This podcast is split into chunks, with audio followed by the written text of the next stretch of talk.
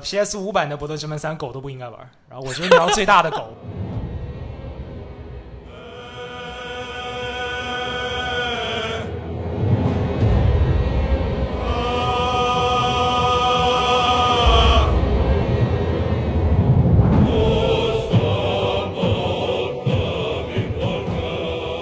位亲爱的听众朋友们，大家好，欢迎收听由 UCG 为您带来的啊这个 TGA 爆言加预测加纯个人喜好非主观不客观啊这个年度游戏预测节目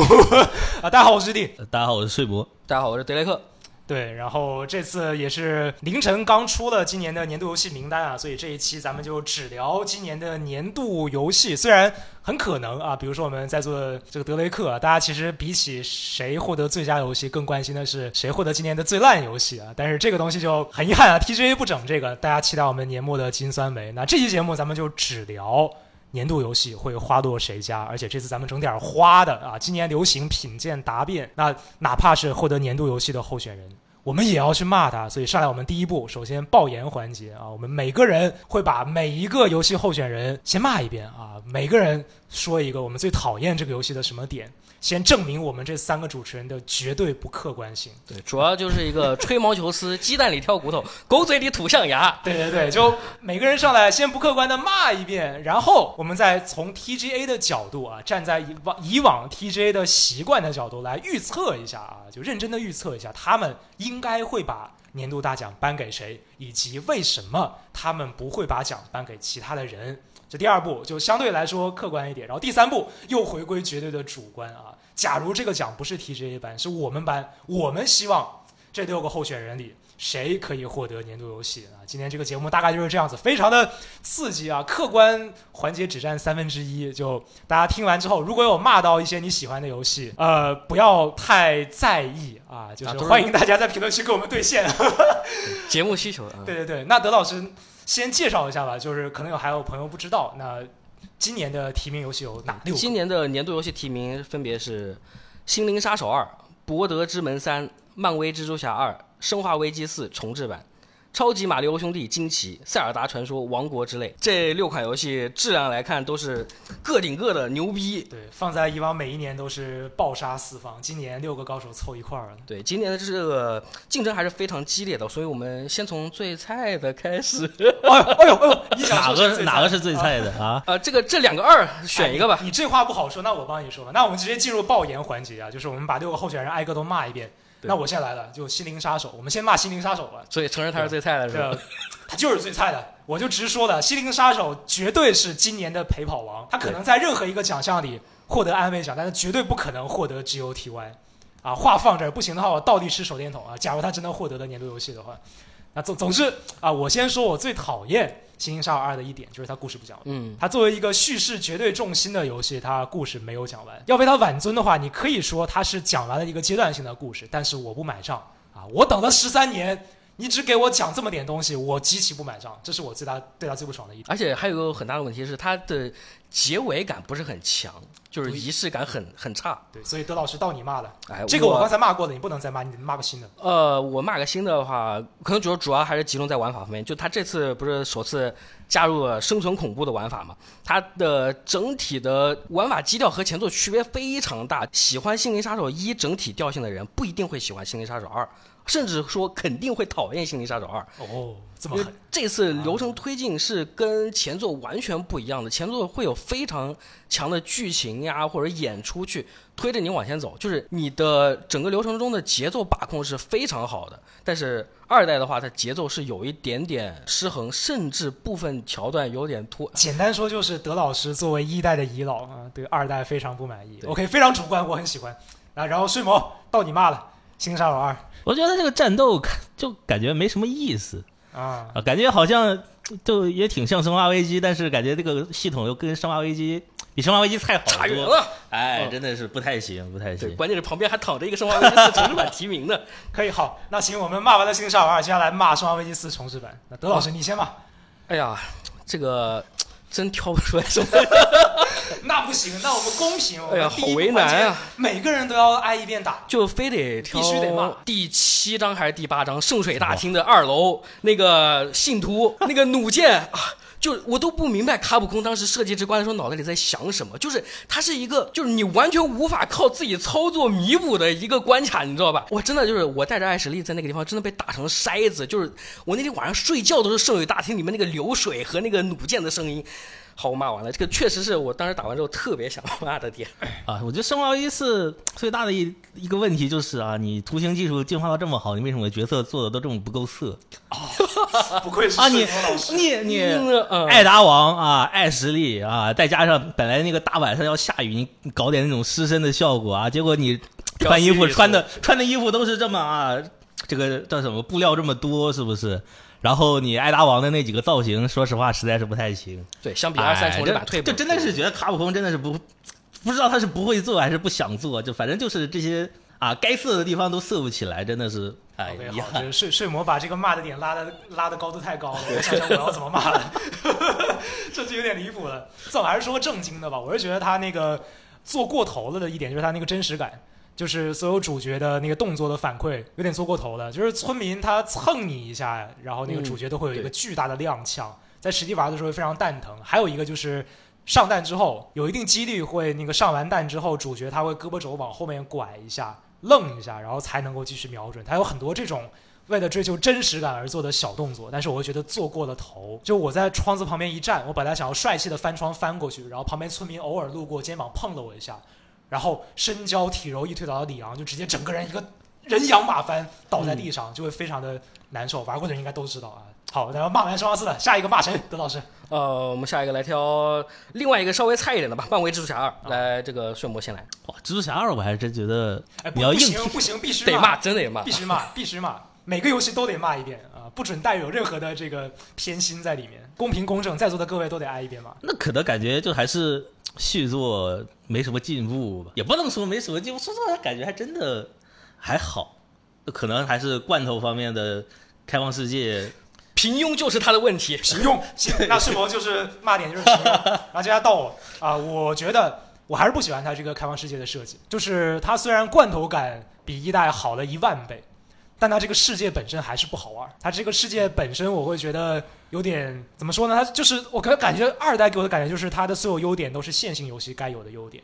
然后它搞的那个大地图仅仅只是为了有一个大地图而做的。对，让你有东西可以玩。对，就是它单独把主线全部拆出来拼成个线性游戏给我玩儿，我都会觉得很优秀。所以我觉得它这个罐头开放世界虽然不罐头了，虽然已经比很多比如说某某啊、某土豆厂什么的已经做的好很多了，但我还是觉得他这个开放世界还不如不做，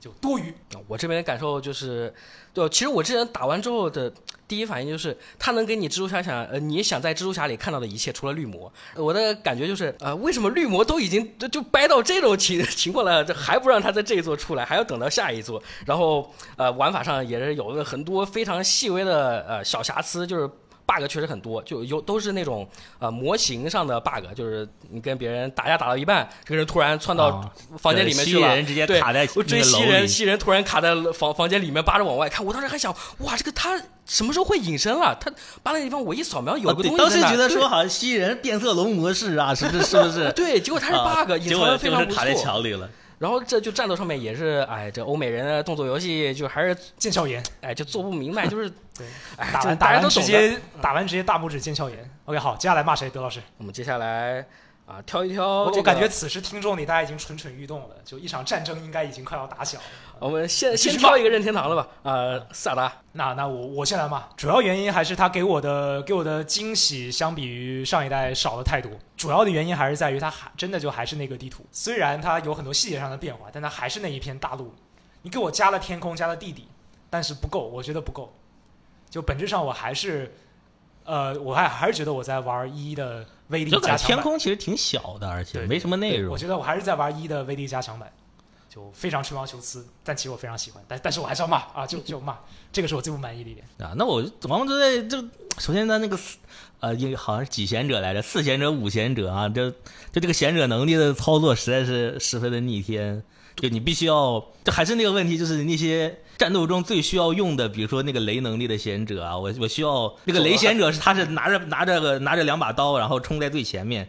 但但他的能力却是一个远程射箭的能力，我必须要冲到怪堆里去找到雷贤者，然后摁摁摁 A 键跟他互动，然后触发他的能力，然后我再用箭瞄准，再把这个箭射出去，才能打出这个能力。然后再包括什么，我探索的时候，然后这捡捡着捡着东西，然后突然摁到了那个风险者的能力，然后一股风把我面前的东西全部吹跑了。就就对他这种操作设计其实还是还是挺差的。很难想象感觉它任天堂它的功能做的，它功能真的做的太多，然后现在感觉它就是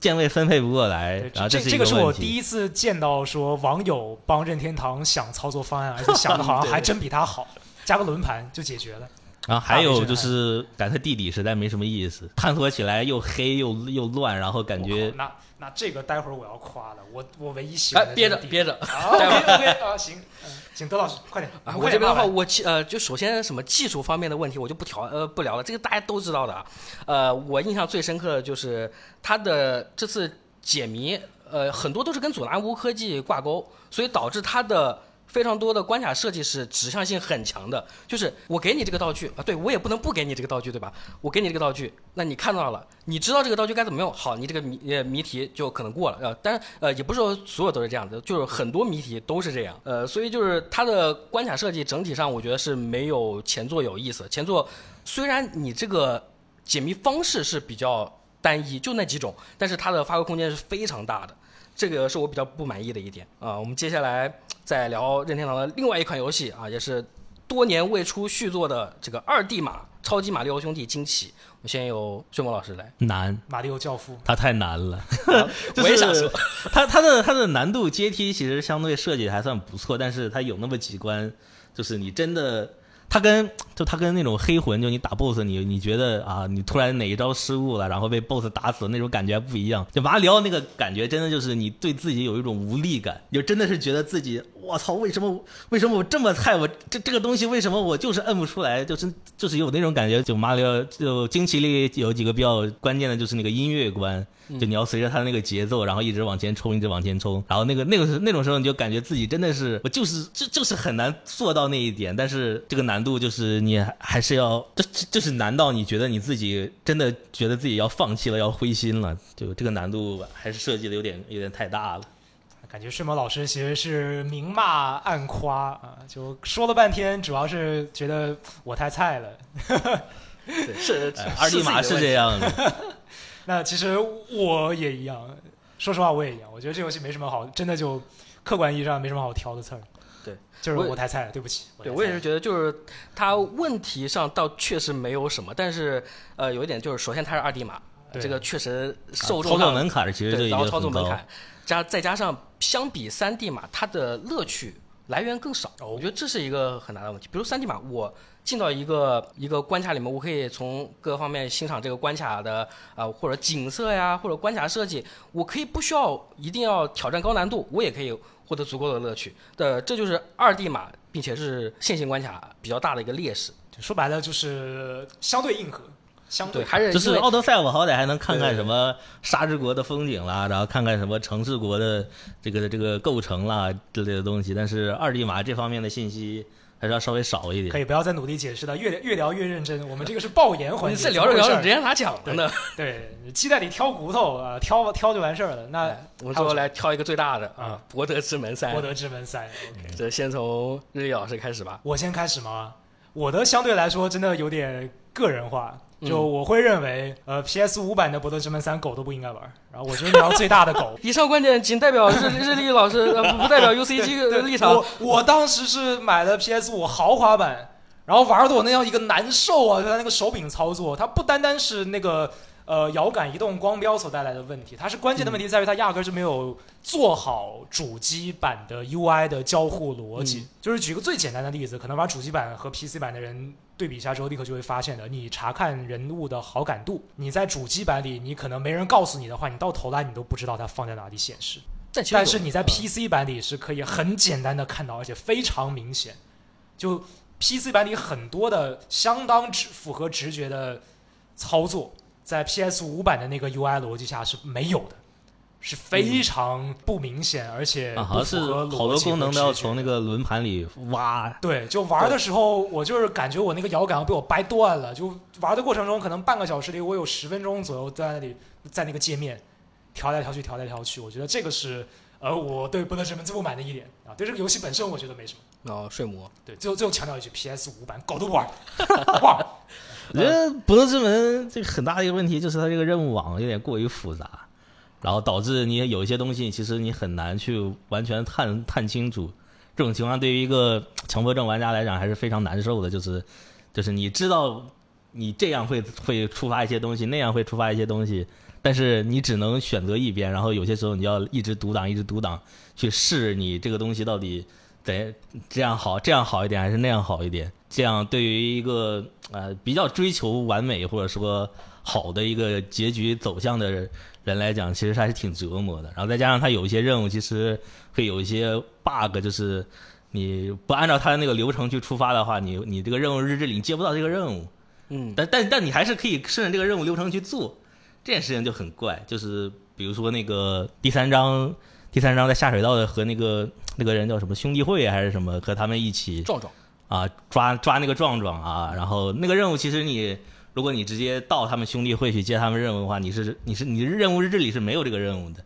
然后你必须要提前在呃飞龙关那里去去帮助他们那个兄弟会。帮他们几个人，还是去找他们那些人打听，你才能接到这个任务。他任务日志设置的还是有一些问题。嗯，我觉得、呃、这个其实算是很多 CRPG 的通病。它最大的一个问题，呃，也呃，其实你倒也不好说是问题，就是，呃，你越是在你什么都不知道的情况下，就我不知道这个游戏该怎么玩，我不知道这个支线任务会有什么后果，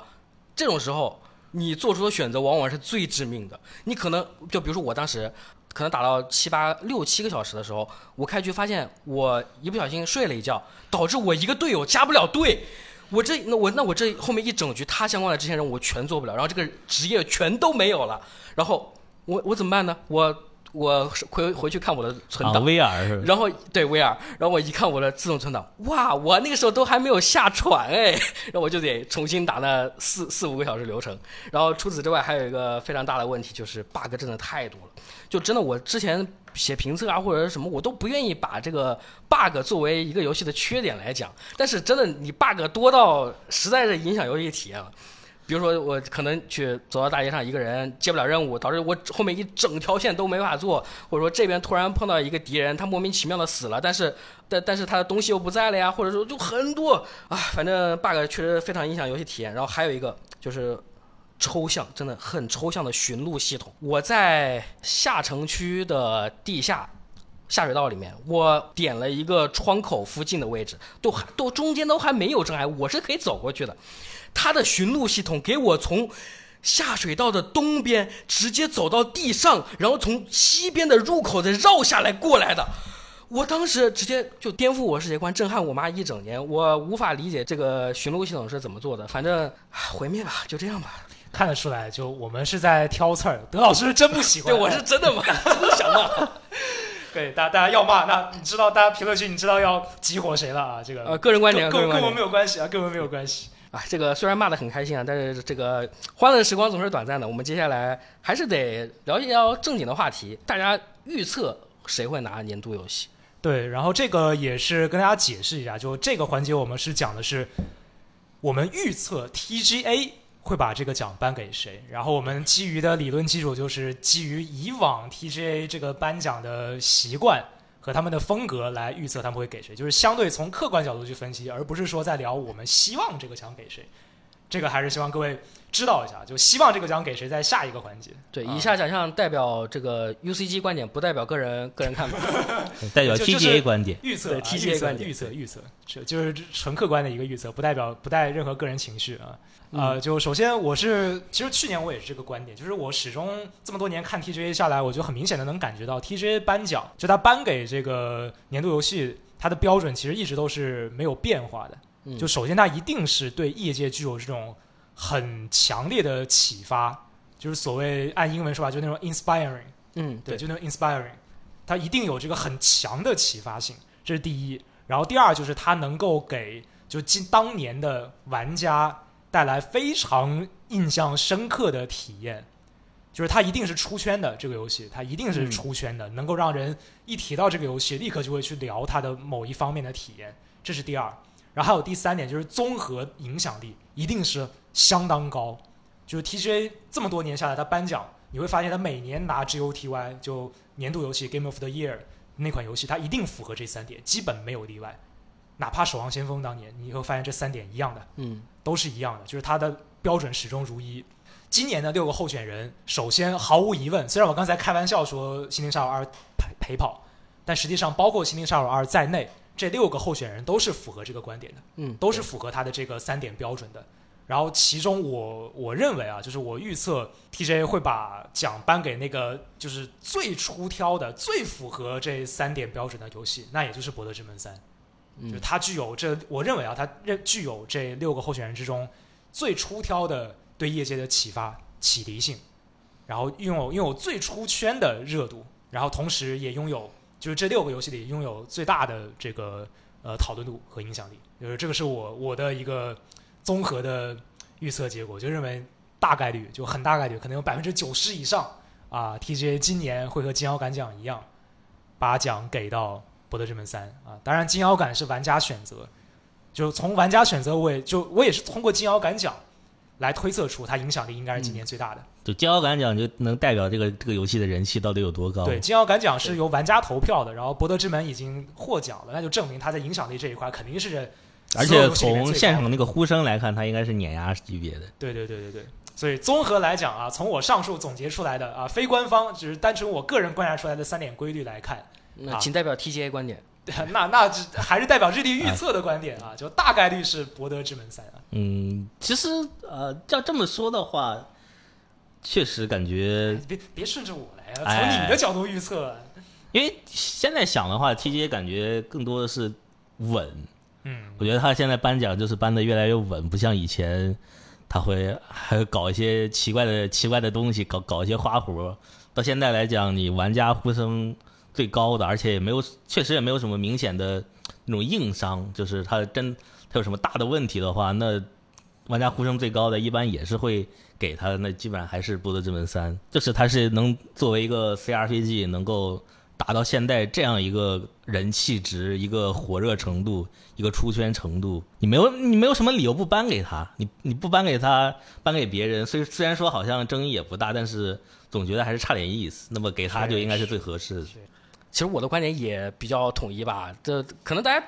编辑部随便拉十个人出来都会觉得是《博德之门三》要拿年度游戏。它非常难得可贵的一点就是，呃，它能够让很多不了解什么是 CRPG 的人愿意去尝试，并且呃，它能够让很多玩家尝试之后开始喜欢上这个玩法。这个我对觉得对于他来讲是非常非常宝贵的一个特点，就是能够重振一个游戏类型的荣光，确实非常的 inspiring。但其实某种角度上来讲，你要说《博德之门》有什么特别创新啊，或者说在业界上面的领先的东西，倒还应该是没有。但是他就是把他能做好的部分全都做好，然后再把这个游戏的所有的特点展现出来，就已经足够了。比如说，你看原来 CRPG 不敢他像像他这样，就是做那么多支线，做那么多。全覆盖的语音剧情，这点真的是对于一个非常强调代入感的游戏来讲是非常非常牛逼的啊！就我想不到更多的词来形容，就是非常牛逼。这还不够遥遥领先吗？感觉也是感觉拉连的不能，不能说没有吧？这已经相当领先了。对，这个这个确实是能靠这个堆量啊，或者说每个地方都打磨到极致，除了呃 bug 呀，还有这个巡逻系统之外，呃，都能给游戏体验带来非常大的提升。还有一点是相当领先的。画面啊，对，相较于没有任何一款 CRPG 有它这个水平，远景、中景、近景的画面都是水平很高。哎，那大家观点都这么统一，那就来聊一聊，为什么你觉得这个奖不会颁给其他人？嗯，就是为什么我们觉得 TGA 不会把这个奖颁给出《博德之门三》？对，为什么不会颁给你的《心灵杀手二》？那睡魔先聊吧，因为我记得昨天跟睡魔聊的时候，他说他其实觉得马六惊奇。也有大概率获奖，那你先聊聊吧。惊奇的问题还是受众的问题吧。在这个马里奥二 D 马里奥，你虽然说啊，以前的那个八几年的那个超级马里奥，大家谁都玩过，但你放到现在，有多少人会真的去买一款超级马里奥的游戏，然后去玩它，去玩这种二 D 马里奥？就是这个受众还是相对来讲比较小众一点。对，然后不管说它做出多少突破，但是始终它的销量是不会。起码要比三 D 的马里奥要差很多的，所以是我是贯彻了刚才的观点，就是这个 TGA 颁奖还是很看重影响力和范围。是啊，受众必须得足够广阔。那我觉得我同意世魔老师的观点，我也觉得，呃，如果就马里奥惊奇这么牛逼的游戏，TGA 不给他颁奖，我觉得可能唯一的原因就是这个，就是受众相比来说虽然已经很多了，但是嗯奈何有博德三这个神仙往那儿一放而，而且关键是他的受众广源于他是马里奥，嗯，就是你就比如说你像恐怖游戏，那大家都知道《生化危机》，但不是说恐怖游戏牛逼，是因为《生化危机》牛逼。那德老师你怎么看？啊，我个人的话是肯定比较想要偏袒一下《生化危机四》重置版。我今年打它的时间是比《博德之门》长的，打了三百多个小时。它的呃非常可惜的点就在于呃大家也都知道嘛，重置版这个确实是很微妙。但其实我想说另外一个地方在于，像这种相庭的线性的动作射击，在目前市场上来讲其实是不太讨好的。就它能够到今天的这个地位，是因为它是《生化危机》。然后它能够把这个方面做到极致，就很多很多的游戏类型都是这样。比如说你像格斗游戏小众吧，但是人家街霸六他们那几个做的牛逼的，能够做的非常出彩。就从还哎，其实也是受众的问题了，就是受众上来讲，这个还是比较吃亏的一个地方。嗯，可能这也是为什么街霸六没有入选年度游戏就。感觉《生化危机》这个类型就就代表他就是一个陪跑王，就是 他他足够牛逼。你从当当年是从生化从生化八，然后生化二重置，就都一直都是他质量足够好，而且足够牛逼。但是他的这个题材、他的这个类型、他的这个恐怖游戏的性质，它就你代表了它，它很它可以它可以进提名，但是它基本上是绝对拿不到这个奖的。其实我还有一点比较想聊的，就比如说你看近几年的《生化危机》可能是这样，但是你再往往往远一点放，比如说《生化危机四》的原版。它当时是有非常多业内创新的，这个这这个就老生常谈了嘛，什么的第第三人称越肩，然后包括打击敌人的受击反馈，以及这个动作跟射击结合的体术动作，都是当年来讲对业界是有呃非常广泛的影响力的。但是呃，现在的《生化危机》它的影响更多是可能影响自己的续作，对于业界的影响力来讲已经没有那么充分了。就毕竟大家做生化类游戏的已经没有多少了，甚至可能说独此一家，或者说寥寥无几。说白了就是，说白了还是因为 TGA 一贯颁奖的习惯，让我们得出的这个结论啊，就是他更倾向于颁给那种开天辟地感觉的，对，或者说是相当眼前一亮感觉的，就是那种像生化当年生化四就是典型，它是一个绝对巨大的革新，对游戏领域也是带来了革命性的变化，所以当年他拿的，但现在的生化四。就是他是站在巨人的肩膀上，然后 TGA 是很少给这类站在巨人肩膀上的杰作颁 GOTY 的，包括像之前的大表哥二。对，其实大家说大表哥二很多缺点这那的，真正 TGA 不给他颁奖的原因，说白了就是他的战神是开天辟地的，他的对手。其实这个也就解释 TGA 颁奖的时候不会像很多人想的那样，就是一帮评委在那里啊，这个游戏有缺点一二三四，所以我不颁给他，不是这样的。其实这也就解释了为什么二零一七年有一个《绝地求生》能进。其实某种程度上来讲，当年的游戏里面，《绝地求生》才是那个影响力最大，对无论是业界还是对玩家来讲，就是它甚至能够改变非常它多开创了一个玩家的习惯。对对对对，就就它能影响了后面的 Apex 和什么战区啊这种东西。TGA 啊颁奖说白了就他们不是打分的，他们不是嗯看分儿、看优缺点，他们不是在做评测他们是在展望一下。颁奖。对，颁奖的性质是不一样的，所以生化四我们也聊完了，为什么我们觉得 TGA 不会给？嗯，那聊聊另一大热议的中心《王国之泪》，为什么你们觉得 TGA 肯定不会颁给《王国之泪》？我先说吧，就是首先还是创新点还是不如《旷野之息》至于之前的塞尔达。嗯，就它还是在《旷野之心》原本的这个模子上做出来的。就比如说，呃，这次发售之后，大家其实能发现一个非常有趣的点，《旷野之息》发售之后四五年，大家还能够发现新的东西，还能够有新的玩法呀，或者说机制，或者说、呃、哪怕是地图上一个小东西，他们都能找到。就还能够不断挖掘新东西，但现在这个底子是完全延续，呃，不能说完全吧，呃，基本延续《旷野之息》，加上现在互联网已经非常发达，大家讨论热情非常高，可能已经几个月的时间就已经消磨的差不多了。这次佐纳乌科技确实是一个非常有意思的东西，但从我的角度来来看的话，它可能有一点门槛较高。单玩佐一个佐纳乌科技，或许你不能感觉到它的乐趣，你。必须得发挥自己的想象力，然后就不同的组合呀，呃，不同的适用场景，就能够无限的发掘自己的玩法。啊，对，从从索纳乌科技这个角度来看，就感觉这个游戏类型变了。从一个动作冒险的 RPG 变成一个类似于可能我的世界，或者说那种呃比 Siege 那种建造东西类的感觉，就是如果你对这个类型不是特别感兴趣的话，其实反而觉得这个游戏就乐趣反而越来越变少了的感觉。对，就是它原本乐趣还是没有少，但是佐纳乌科技加进来之后，呃，有一定的辅助功能，但是呃还是呃很难达到开天辟地的效果。嗯，我的观点其实其实跟《聊生化四》差不多，嗯，它是个续作，它是续作，而且没有那种就非常直观能感受到的重大的变化，那么它必不可能得到 TGA 的这个颁奖。就还是再强调一遍，TGA 颁奖不是说好游戏就颁的，它不是这个概念，它一定是有一些刚才我们提到的种种元素综合来看。作为一个续作是很难干过，就是虽然博德三也是续作，但你很难干过那种、嗯就是那种新鲜感极强的作品的。而且说《博德之门二》，很多人可能一下子都想不起来了。所以三虽然是续作，但是其实它也是很新的，对大家来说。但《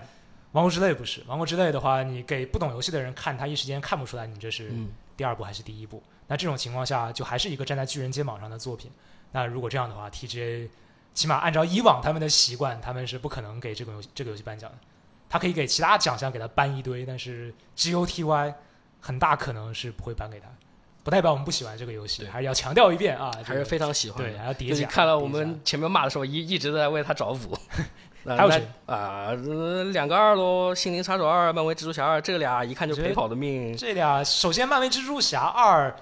这个剧本大家已经很熟了，对，当年漫威蜘蛛侠就拿不到，王就是陪跑王。今年他还会是原因的话，其实去年也聊过类似的，就是他就是那种典型的现在商业游戏的顶尖水平，嗯完美的商品，绝对的快乐，但是它不符合 TGA 颁 GOTY 的标准，对其实当年那个《地平线：零之曙光》也差不多是这个调性，就是 TGA 可 TGA 能比它还差 TGA 一是几乎是不会把奖颁给这种高度成熟的商业化游戏的。对，因为他们也一样，就是站在巨人的肩膀上，没有那么多让人完全眼前一亮的东西，所以也是在求稳。不太习惯把这种奖给这个类这类游戏。嗯所以一看这其实啊都是索尼独占的第一方游戏，对，所以索索尼他们他们的索尼的游戏就会有这种特性。对这几这几年他们就越来越陪跑的原因就是这个，他们越来越成熟的，越来越商业化了。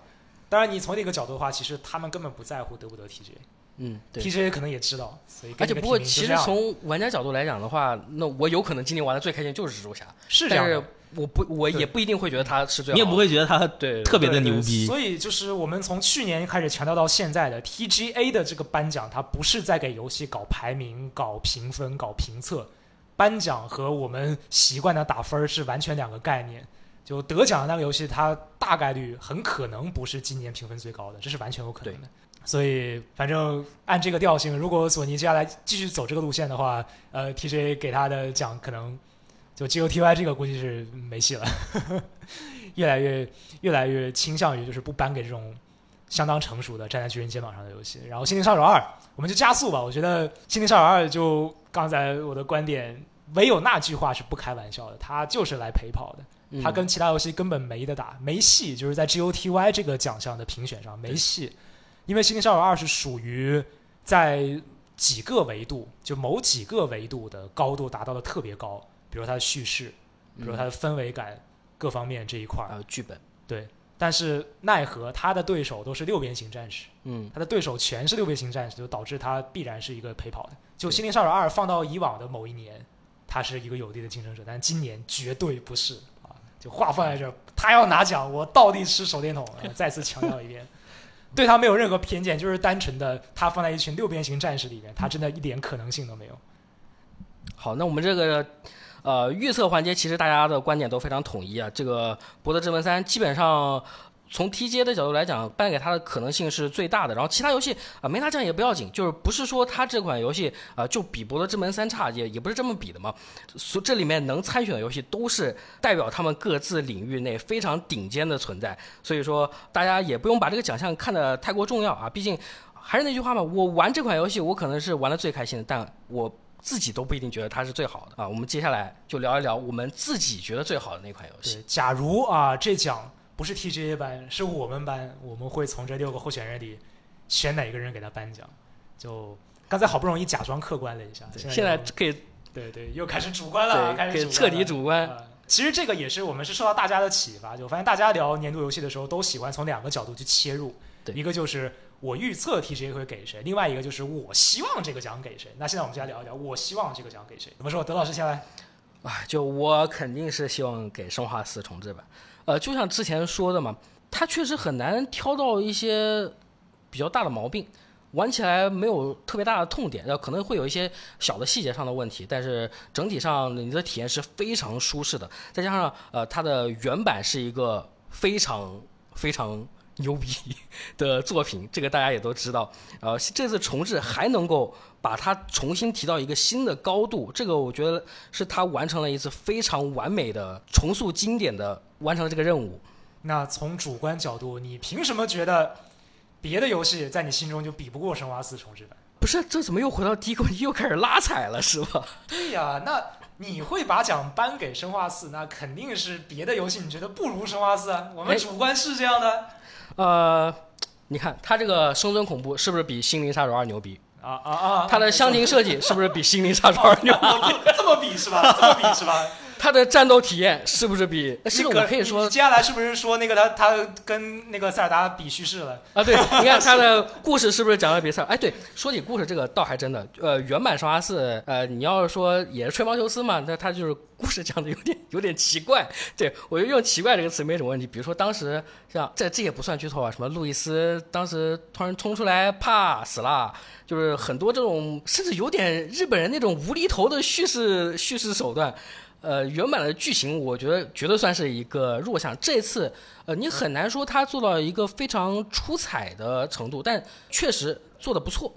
就比如说像艾什莉啊、路易斯，还有像克劳萨，他们三个人都有非常多的细节描绘。比如说，可能是说话的时候什么一点点面部表情的抖动啊，或者说克劳萨包里面藏着一张李昂的照片，就通过了非常多这种小的细节给你补充了剧情，然后整体走向上面也是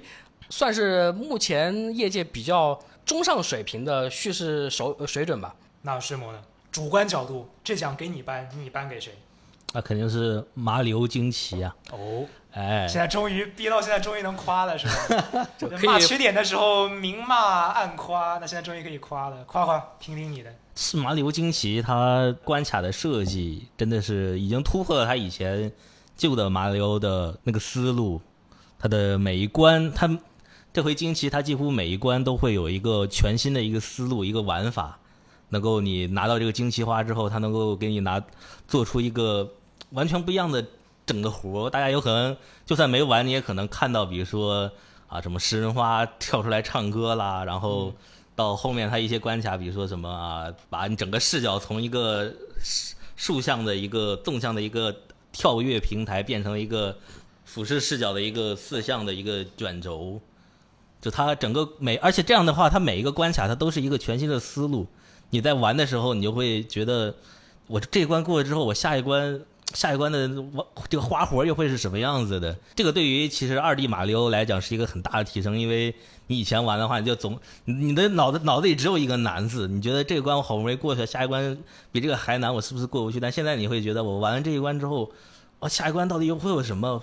感觉下一关的下一关非常想看下一关的花活，你就会一直不断的有这个动力，去一直往后玩。我觉得这是对于二 D 马里奥的一个很大的一个改进，一个提升。有一点在克服自己作为平台跳跃难的那个那个瓶颈，让让这个东西的受众能够更更扩大。这是他觉得，我觉得他非常进步的一个地方。他给自己的这个类型其实带来了很大的突破的。那还有其他想要补充吗？比如说，你是否敢面对我刚才那个尖锐的问题？那你凭什么不把这个奖颁给别人？啊，平台跳跃比《心灵杀手二》做得好。啊，哎啊，对了，啊，这塞尔达里面没有马里主观情绪又出来了欧是吧？就是这样颁奖是吧？但还是有突破嘛？我觉得其他游戏你要真说的话，你《生化危机四》有突破吗？没什么突破啊，啊。你觉得《心灵杀手二》有什么突破吗？我觉得也就那样。你更不要说什么漫人蜘蛛侠是吧？啊，你这个时候说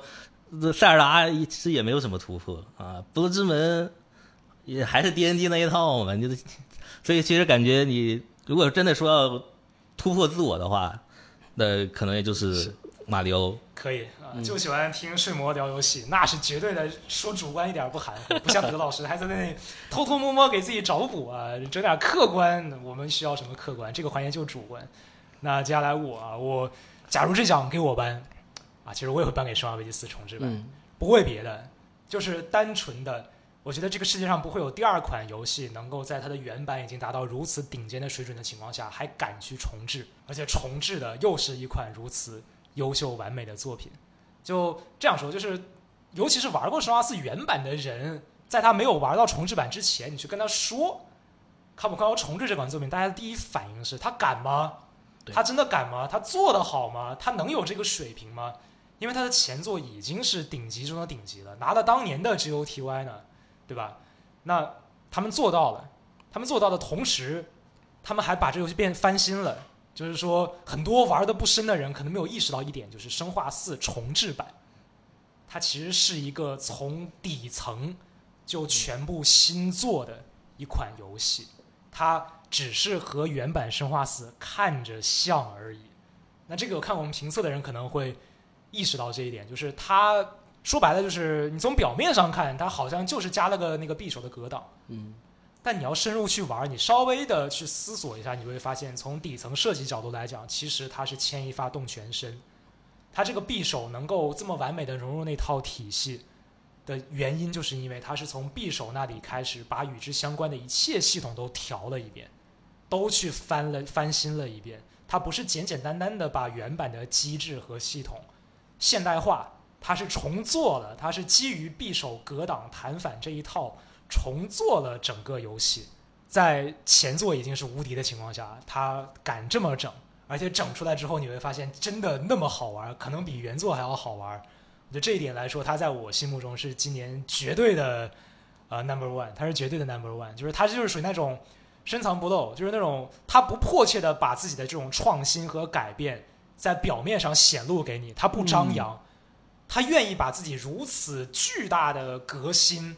如此具有含金量的这种设计水平藏在游戏的底层，我觉得这一点有种扫地僧的感觉，就非常的呃让我认可吧，你可以这样说，就是所以你如果这奖给我颁，我肯定颁给《生化四重置版》年度扫地僧。乍一看，我看到很多网友评论说什么《生化四》不就是翻新了一下吗？不就是优化了个画质，设重新那个调了一下角色吗？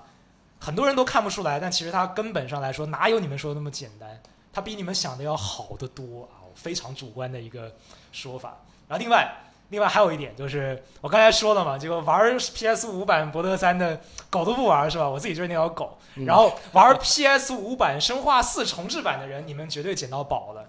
就这一块儿，呃，不作为我颁给他奖项的原因，触觉反馈，我不给他，我不作为他颁给他奖项的原因，但是我一定要着重的夸一下，因为我觉得很少有人夸这一点，就是《生化四》重置版的 PS 五版的适配，是你 PS 五问世以来做的最好的第三方。你往前倒这么几年，你找不到比它适配 PS 五适配的更好的第三方了。它是充分的发挥了 PS 五当年吹的它那个手柄上的一切特性，而且一点都不喧宾夺主，极其的自然。这一块儿，我说实话，可能连它第一方作品做的都相对来说没那么好。我在评测里，我夸了他的 3D 音效，然后我夸了他的那个触觉反馈，我说他的触觉反馈多么多么的牛，非常非常的好。还有弹幕不信啊，还有弹幕说你这接了广子吧，个锤子，根本不是广子，你们玩过吗？啊，PS 五版，但凡玩过的人，你在评论区里可以说一下，就性感，李阳，李阳双脚走在水里的时候，当时你们有没有从手柄上感觉到一个前所未有的感觉？就是你能够体验到，仿佛你就把那个手柄放到水里面去涮，它的触觉反馈细腻到这种程度，你在别的游戏里是体验不到的，在任何第三方游戏里面是体验不到的。这种细节在游戏里非常的多，它就是让你能够完全的沉浸在它的触觉反馈当中。就这个是你纵观目前登陆 PS 五平台的所有的第三方游戏，没有人做的比它好，哪怕拿它跟第一方的适配相比，都不相上下。这个是额外提一点，因为我觉得我在这个节目里不说，可能真的没有人提这一点。我不知道为什么，我真的不理解为什么这么牛逼的试飞，为什么没有人夸？因为可能大家都是从实用性角度来讲，把什么自适应扳机啊啊那些都关掉，对，玩起来更舒服一点。可以试一下，真的可以试一下，真的是仙品。就这个游戏在各方面都是，就从我个人角度来说，我觉得它就是今年最深藏搏斗、最被低估的游戏。嗯生化危机四重置版就是今年最被低估的游戏。好，我的我的爆言结束的绝对主观，大家不要被我冒犯，被冒犯可以在评论区骂我。好，我们这三位编辑也聊完了自己的年度游戏，观点非常统一啊，就是《生化危机四》二两票比一票，哦，获得了获得了是吧？获得了 UCG 的年度游戏啊！你这么统计是吧？别乱搞，别乱搞。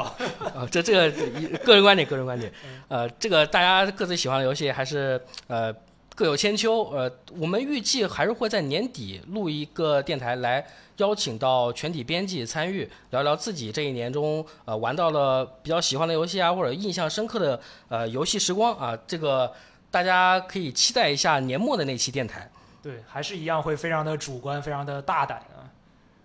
这个是我们我们播客节目的特色，绝对不客观。对我们这个年度游戏的奖项聊完之后，其实还有一些比较值得关注，也起而且有一定讨论空间，就或者说，比如说那种就太没有讨论价值，就比较一骑绝尘的，我们就不聊了。我们聊聊稍微有一点讨论度的，比如说像这个最佳叙事。这次提名的游戏有《心灵杀手二》《博德之门三》、呃《赛博朋克2077：往日之影》、《最终幻想十六》，还有《漫威蜘蛛侠二》。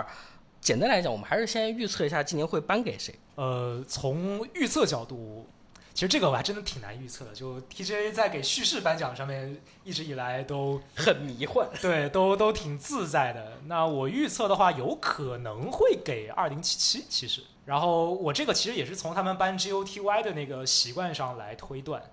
嗯，就是二零七七这一块，它相对来说其实会给人一种耳目一新的感觉，就因为它它的本片太拉了，就是因为因为当年的各种 bug 啊什么原因，然后它现在相当于是突然啪的一下就给你拿出来一个呃相相当稳定，而且相当有感觉的一套叙事的搞法。就他终于把他二零七七吹的牛实现出来的。对，的，我觉得可能会给他颁，就但不完全确定，不敢没有没有那么。没有那么笃定了，就是 TJ 这一块儿确实相对比较自由，他们他们在这块儿的评法。呃，其实二零七我有点想补充的就是，他这次的叙事方式跟本体其实有点差别。他这次在主线里面加了非常多的呃动态的演出，就是比如说对话的时候，呃，哦或者说你在流程中被一个巨大的怪怪物追逐，有很多这种呃类似 QTE 的它它桥段。其实是从呃那个本片的那种开放的感觉变得更加的集中，更像对线性游戏了。所以我才说我推测可能会给他，因为他确实是这几个里面变化最大的。但我觉得其实从奖项角度来讲，难道哦心灵杀手二》可能会啊更容易一点对，草率了，说早了，我突然想起来还有《心灵杀手二》呢。就他的这种叙事方式，你确实很难在其他游戏里见到。有道理，但是它叙事效果好吗？那好不好定算，那新是新是吧？够新就行。叙事效果，你比如像什么叙事节奏，我们其实在之前的电台里面已经聊过了，但它的整体的观感是非常不错的，而且能够时刻把你拉入到它的这个世界里面去，沉浸感很强，而且你会一直关注到这个世界到底发生了什么，接下来会发生什么，就是这是做的非常成功的一点。德老师就觉得可能会颁给《星星杀手二》，对，也是个道理。但我觉得睡魔说的也有道理，就新不新是一方面，好不好是另一方面啊，这个不好说。对这个最佳叙事，可能不是很好得出一个统一的结论。对，我们不需要得到统一结论啊，都是猜嘛。睡魔老师，嗯，那我觉得应该还得是《博德之门三》啊，因为感觉《博德之门三》它作为 CRPG 的这样一种复杂的一种呃任务线、任务网，然后把它整个一整条长的故事线分散到各个故事里，就是你只要你只要正常的玩下去，你就能够体验到在这条故事网里找出一条线来，去体验到它整个一段非常完整、非常非常好的剧情、非常好的故事。那么这就是可能 CRPG 它这个类型所带来的一个优势。听师母这样一讲，我觉得博德三的可能性很大，因为师母刚才提到一个非常关键的点，就是它的庞大的故事网，它能够做到，因为大家应该都知道，博德三的选择是巨多无比的。嗯，但是它能够尽可能的均衡你的故事体验，这个从技术难度上讲其实非常非常高。哎哎，那我要叛变了，我的预测结果我要转向波德三了。我也有一点想，因为就还是之前说那个话嘛，它可能没有什么太创新的地方，但是它把每个地方都给你做到足够好之后，它的代入感很强。就是如果这样说的话，确实博德三水平是碾压级别的，太难了，统筹这个故事线。就是它，比如说你全程配音，我每做一个选项，我都有非常直观的反馈。这个对于很多带有支线的游戏来讲，它是很难做到。就就比如说你哪怕你黑象棋啊，你你多选择，你多多 CG，你那个什么水准，你有没有点数啊？可以可以可以可以窦窦老师，窦老师别这样，别这样，选了等于没选，骂骂了一年还在骂呢，怎么回事？呃，这个那最后大家就还是统一啦。意外的被睡魔说服了，就好像我们，我觉得他这样一说，我觉得 TGA 很有可能会给博德三。呃，那是不是还得聊一下我们我们预测了 TGA 啊会颁给谁？那这奖如对果我们自己想颁给谁？你想颁给谁呢？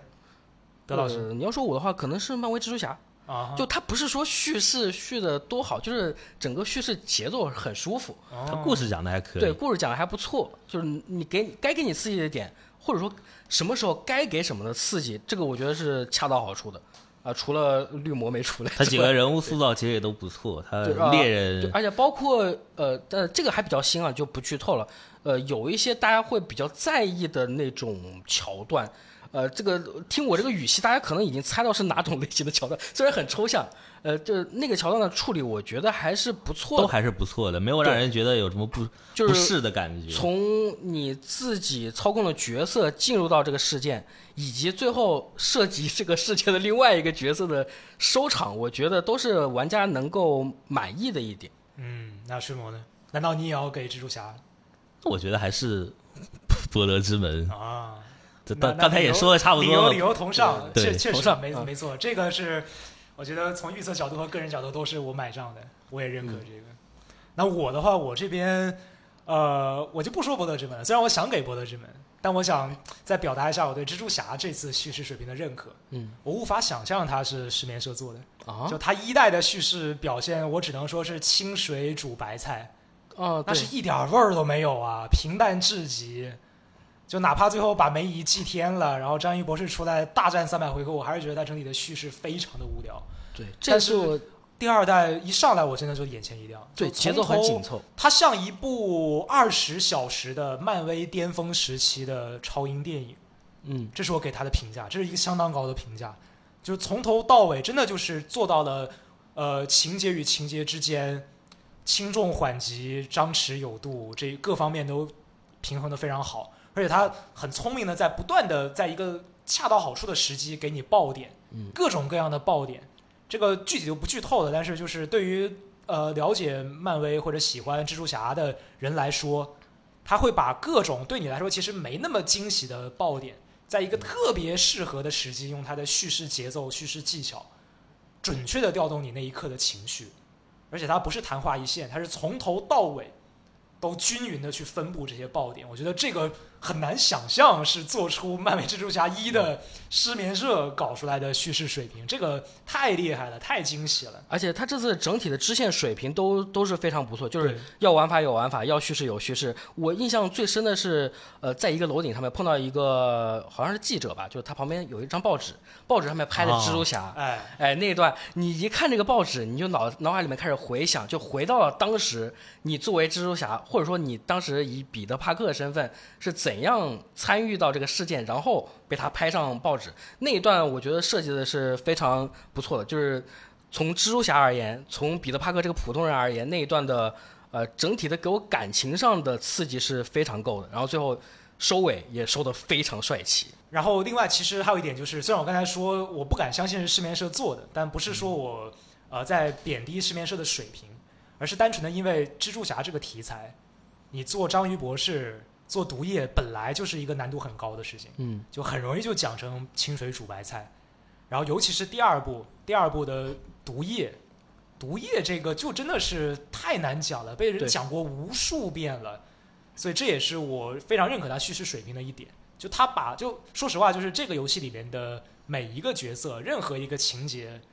我都已经看过八百遍了，在嗯各种题材、漫画、动画各种各样的看过八百遍了，他还能给我惊喜，那我把这个归功于他的叙事水平，非常高。嗯。很屌啊，很屌。索尼上大分在这方面。啊、其实，在叙事之外啊，还有很多幕后工作人员在这个叙事中起到了非常重要的作用，比如说啊，这个表演，比如说配音啊，或者说脸模动捕。呃，但是这个我们今年的入选名单其实都是，其实也都有，有配音也有脸模。那德老师给大家介绍一下吧，都有谁？说角色就行了，呃，说名字大家不一定知道。这个我说也不一定说得明白。呃，比如说，首先是 FF 十六里面的男主，男主叫啥？克莱夫，男主的英文配音，而且是英文版克莱夫的英文配音，对对对对。然后第二个是星战的男主，就是这个也卡尔是卡尔，呃对那个明星，对，是个明星，叫什么？卡梅隆，对。然后还有二零七七的李德，其实是剧情中比较后期出场的，但是在黑叔叔对黑叔黑叔叔。也是个明星啊。就是开场 CG 领了便当的那个，然后第四个是心灵杀手的萨甲，也就是女主。女主角然后还有一个也是今年呼声比较高的《博德之门三》阿斯戴伦，这个刚拿了金摇对杆奖，刚拿了金摇橄榄奖。啊，最后一个是蜘蛛侠的配音，大家 Parker 的配音，对，大家可以就只聊聊自己喜欢的吧，或者自己印象深刻的，这个就再不骂了，不骂了。测预测预测已经默认 TGA 会给阿斯戴伦的是吧？大概率我觉得啊是。，我也觉得，毕竟他是新的。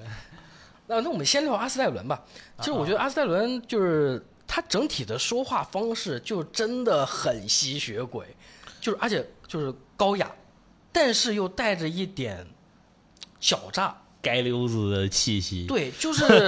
就他职业职业正好是相相对的嘛。就是你你跟他说话的时候就觉得哇，这个人好高高在上，但是怎么总感觉他好像在耍点小把戏，想骗我。就这种感觉，在整个流程中是每一次对话你都是能感觉到，哦而且他身上也适配了非常多相关的剧情，所以这个我觉得从表演呀，以及跟叙事的配合上来讲，都是呃能说独一无二吗？我先看一看其他名单，呃，独一无二独，一无二。独一无二。你要你要品阿斯戴伦，那我必须得发挥一下了。就我觉得德老师刚才没说到点子上。嗯，阿斯戴伦这个角色的难点是在于他藏在那种无所屌位的、那种桀骜不驯的外表之下的内心的那种脆弱感。啊，这个角色真正的难度在于这个，就是他那种那种桀骜不驯啊，看什么都有点无所谓啊，有点坏坏的感觉之下隐藏的脆弱感，是他最难去塑造的一点。就是这个角色，我之所之之所以认为这个配音演员表现的非常好的原因，就是在于这个，就是阿斯戴伦的角色弧其实是前期他是一种桀骜不驯的感觉，后期啊就 let let's hurt someone，我们去伤害一些人吧，都是这种感觉，好坏啊这个人。嗯，然后他的角色弧是到大后期一点一点的，就是到大后期才真正的完全达到了一个呃角色弧的转变，就是到后期你就是他抱着，就是他在最后他嗯，能剧透吗？听听听听听听听，就是他最后会有一些揭露他身世的，然后一些复仇戏码，那里嗯他有很多的情绪的爆发，在那一块儿其实从角色弧上来讲，才是真正的让你完全的理解了他那种脆弱感，对。理解了他的那种苦衷啊，或者说各方面的呃一些行为的动机。但是我认为他这个配音表现的非常厉害的点在于，他不但完成了这个大框架上的角色弧的情绪啊、角色的性格的、的转变，而且还有就是他其实他一登场的时候，就对角色比较敏感的玩家，哪怕剧情还没到那一步，你都会隐隐的感觉这个人是在装。嗯就哪怕剧情还没到那一步，你对角色情绪敏感的玩家，你通过这个叫尼尼尔这个配音演员应该叫尼尔是吧嗯，？New Newborn 可能是这么读的吧？就你能通过他的表演，在他一登场，你就意识到这个人他其实不是像他看起来的这个样子，就那种感觉是很难拿捏的，我很难形容他是怎么样通过语气，通过他的那种语调来让你感觉到他其实内心有另一个呃性格在，就是那种感觉。这个这个这个这种细腻的对这种角色细节的这种细腻的把控，难度非常高，我很难想象他怎么做到的。然后顺带一提，就是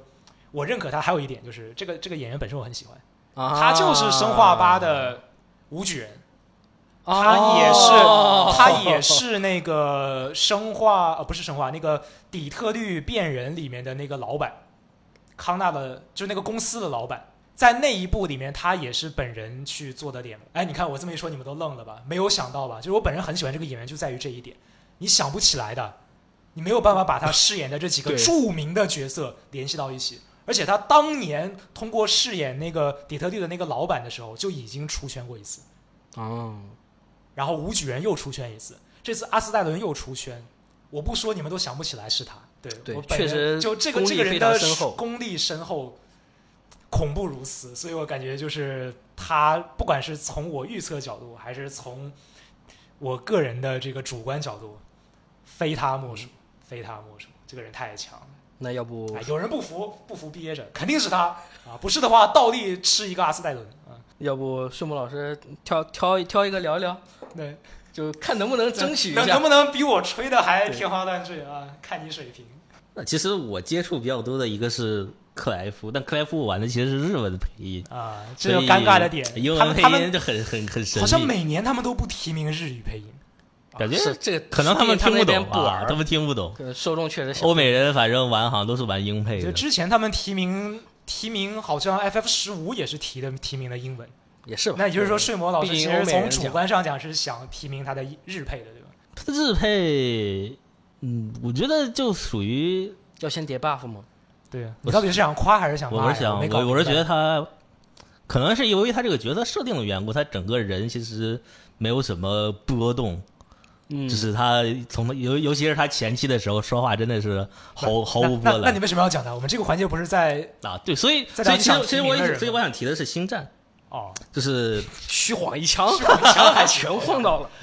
就是星战星战他他那个卡尔的配音，其实我觉得相对来讲还是不错的，就是主要从他可能一些重要人物的基调，他表现出的那种、嗯嗯嗯那种悲伤感，还有从他最终 BOSS 啊队友的一些啊啊沟通，比如说啊你你为什么要这样做，然后再到啊求求你啊你放啊不要不要再不要再干坏事了，然后什么我们和好吧，对，就是卡尔自己心理状态的变化。对，然后再包括他自己和，就是他，因为他有很多独角戏嘛，他自己一个人嗯。说的很多话，和他和那个那个小机器人叫什么 BD，嗯，他们就他自己，他整个这很多方面的配音，其实我觉得完成的都是相当不错的，就是所以我觉得我对这个这个角色的印象还是相当深刻的。毕竟人家也是老戏骨了，就确实还是也有点功力在身上的。啊，德老师到你了。我其实想提一下蜘蛛侠，哦蜘蛛侠因为这次呃，呃这这不算剧透吧，就是有有毒液，有蜘蛛侠，啊会发生什么你都不这这要是不知道的话，那真的有点奇怪。就是他被呃，其实之前预告也有嘛，他被毒液附身之后，心态肯定会发生变化，这个大家都知道。呃，他的整个过程中语气的变化是我觉得非常有意思的地方，就是你能感觉到他的声线发生了一点细微的变化，呃，变或者变得稍微凶猛一点，或者说还是比原来一一那样比较温柔啊，邻家大哥哥那种感觉，呃，整个过程中的情绪波动有有几个有几个桥段是我印象比较深刻，比如说他刚刚被毒液附身，跟迈尔斯一起执行任务啊，那一段就是他吼了一下迈尔斯，但是后面他的语气可能又稍微平缓了一点，但你还是能听出那就是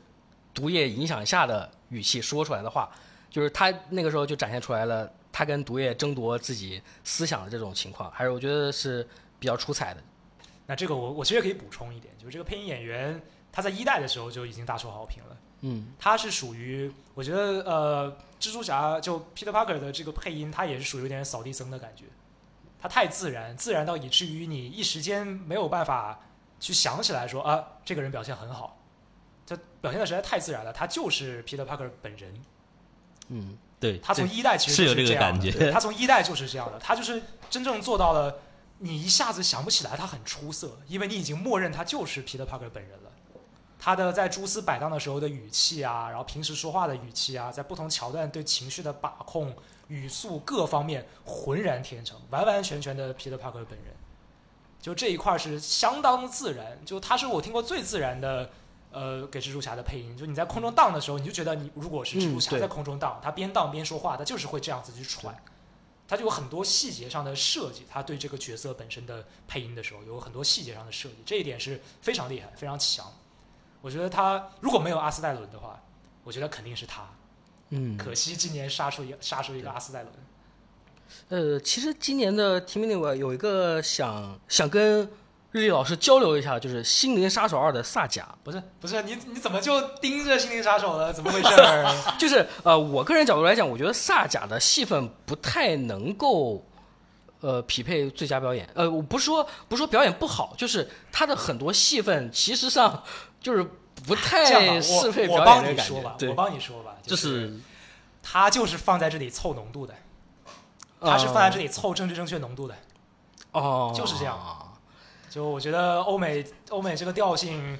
不算爆言了，就是大家应该都心知肚明的一件事情了。怎么样也轮不到萨甲的，要要要上也是上一个也不是跳他，要么要上也是 Alan Wake 要么要么是 Sam Lake，对，要么就是要就是 Sam Lake 就是那个呃那个男的探，凯西，对凯西，艾利克斯凯西，我们就直说了，就没什么好讨论的，他就是来凑浓度的，反正我们我们怎么提名都国轮不到内无所谓萨甲的，肯定的，这个是肯定的。啊。这这个了结了我心中的一大疑惑。啊，你还疑惑呢？你就故意的，就就是故意让我再再说点爆言，嗯。呃，那其实这几几个主要奖项我们都聊得差不多了，还有很多其他的呃小的提名、小的奖项，大家可以去我们的拭目以待，资讯号关注，一下。然后呃，我们到时候 TJ 也会呃会直播。肯定会直播直全场直播对。然后到时候估计可能还会再补一个电台，来聊聊自己的，看法到到时候直播，呃，希望希望有我啊。到时候如果真的颁给《心灵杀手二》的年度游戏，那我要表演倒立式手电筒。我现在就下单买个手电筒先。到时候直接出个视频版。对，呃，其实关于 TGA 啊，除了颁奖之外，还有一个最关键就是它是一个非常重要的宣发节点，很多游戏会在上面公布新的预告或者新的实际演示。这二位有没有什么比较期待的作品？不切实际的幻想。这个 GTA 六在 TGA 上公布发售日，我觉得呃，公布发售日我觉得没没戏，那可能比较难，但就呃，做梦嘛。但是公布有可能片子是有可能的，呃感觉其实 R 星他这个尿性可能我是不太为了为了节目不太往我觉得 GTA 上。我觉得不可能，我觉得不可能，TGA 上不可能公布 GTA 六的发售日。我说一个比较有可能的，就是那个卡普空可能会在 TGA 上公布他怪猎的新作。啊，我觉得这个是大概率，因为哦我觉得他好像之前有预告过，没时间了，这今年周年庆嘛，对，这个是我认为概率很大，而且我也个人非常期待的，嗯就是他要公布一个新作。那那还有一个就是，呃，老头环的 DLC，呃，这好像感觉觉感觉是预预预告了半天，铺垫了半天，感觉如果要宣发的，这个就应该是最好的一个时机再不机。宣传就来不及了。其实这个感觉可能性是最大的一个。我这边想法就是，呃，生化危机不说不说九或者五重置版，可能是不是维罗妮卡重置版得端端上来？那那你这要的有点多，卡普空又要怪猎 来一个吧又要生化公布，呃，那生化危机新网游，那你那你我将就着玩一玩也行啊。就反正我觉得，呃，来一个都呃反正不切实际的幻想，这些生化生化危机是吧？对，好，这以上就是本期节目全部内容。啊，我们这这期节目聊了非常多爆言啊，在最后还是再叠个甲。以上仅代表个人观点，不代表 UCG 立场。对，这个也是我们电台节目一贯的宗旨，就是录爆言播客频出，播客节目就主打一个主观和不客观，因为大家想看就是更加客观的视角。我们我们本来就做了很多很多的评测图文、图文、视频，呃，出版物，就所以是希望能够通过播客来给大家带来一些就是另一面，就是另一些更加主观的东西。本身来说，不不是说就是针对任何游戏或者玩家群体，只是单纯的从纯主观的角度来让大家感受一下啊，感受一下我们的一些不一样的观点啊，是这么回事儿。对对，疯狂叠甲，但是还是希望大家在评论区骂我们。啊就你们来骂我们吧，我求你了。嗯，盖盖个几百楼、几千楼，是不是啊别？憋着，就就平时平时跑到一些就是一些客观的一些评测啊、图文底下去发泄，没有必要，就来这里跟我们骂，对吧？就大家都激情互骂，这才有意思。那那日历老师会上自己号跟他们对喷吗？你们等着，你敢来骂我，我必下场开团啊！开玩笑，开玩笑，就是还是说是希望就是说大家在播客这边可以放开了去表达一下自己的观点，就是这个还是希望能够跟大家多多交流的。你要骂我们的话，我们也很很开心的，真的就是都是都是大家的意见，没有问题，没有问题。本来就是要讨论，说白了，TGA 的含金量是什么？不就是大家互，骂讨论度，对啊嗯，，TGA 本身有什么含金量吗？真的有吗？没有吧，还是得看网友们的讨论度，对吧？就那好这期就这样子啊，我们电台录完就开始骂日历老师了。啊，可以，就直接一个 UCG UCG 年度罪人是吧？我们下期节目再见，拜拜。拜拜拜